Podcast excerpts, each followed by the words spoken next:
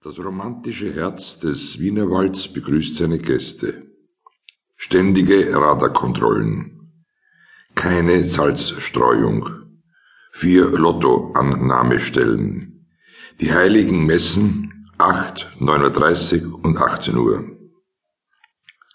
Besuchen Sie das Kloster, die Weinmesse, die Vorführungen der Freiwilligen Feuerwehr, das renovierte Kriegerdenkmal, den Stein zur Erinnerung an die Türkennot, die gut beleuchteten Gaststätten, das Heimatmuseum, Öffnungszeiten beachten und die gemütlichen Buschen schenken. Herzlich willkommen in Knet. Der Stammtisch in Nobody ist ein freundlicher Tisch, sagt jedenfalls der Herr Drechsler, der der Besitzer ist und den Kellner nur spielt bei jeder Gelegenheit. Dabei sind an dem Tisch schon genug Feindschaften fürs ganze Leben geschlossen worden. Niemand weiß warum das Nobody in ganz Knet als Café gilt. Es ist bestenfalls ein Likörstubenersatz.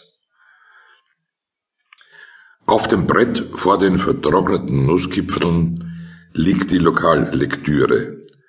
Das Amtsblatt der Gemeinde die Fahrpläne der Post und der privaten Buslinie, die Kronenzeitung, die kleine Kneter Bezirkszeitung, der Kamerad.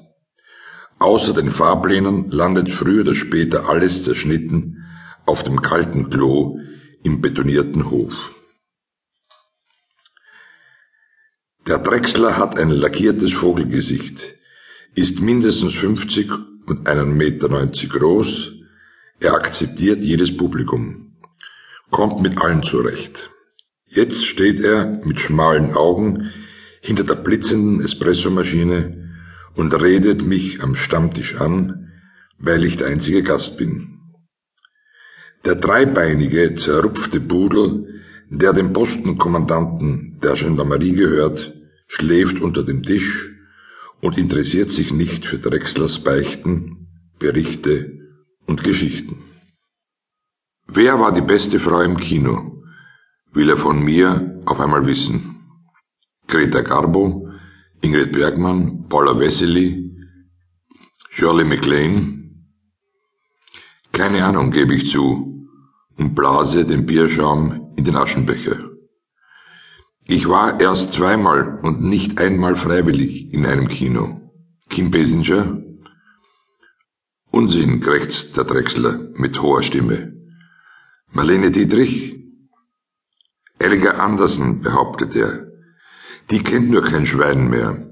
17 Mal habe ich mir seinerzeit den Film Gib Zunder, Eddie angeschaut, um nur immer wieder einen kurzen Blick auf ihre rechte Brust in Schwarz-Weiß zu werfen. Wann war das? sage ich mit vorgetäuschtem Interesse. 1964 und 65. Hat es sich ausgezahlt? Selbstverständlich, meint er mit sofort feuchten Augen. Der Film war für die damaligen Verhältnisse ziemlich gewagt.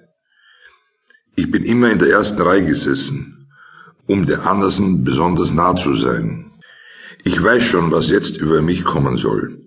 Der Drechsler will loswerden, dass eine Kinokarte früher 5 Schilling 50 gekostet hat und dass es in dem Wiener Bezirk, in dem er aufgewachsen ist, früher neun Kinos gegeben hat und heute keines mehr.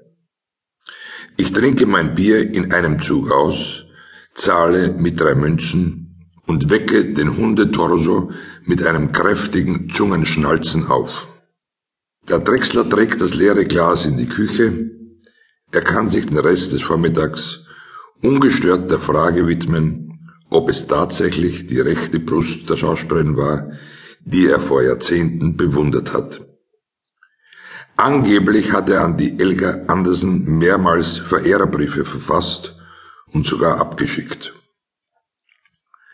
Weil von ihr nie eine Antwort gekommen ist, hat er auch sonst niemand geheiratet.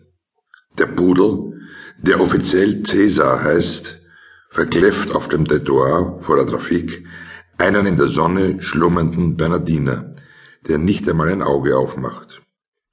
Um elf gebe ich den Hund beim fetten Gendarmen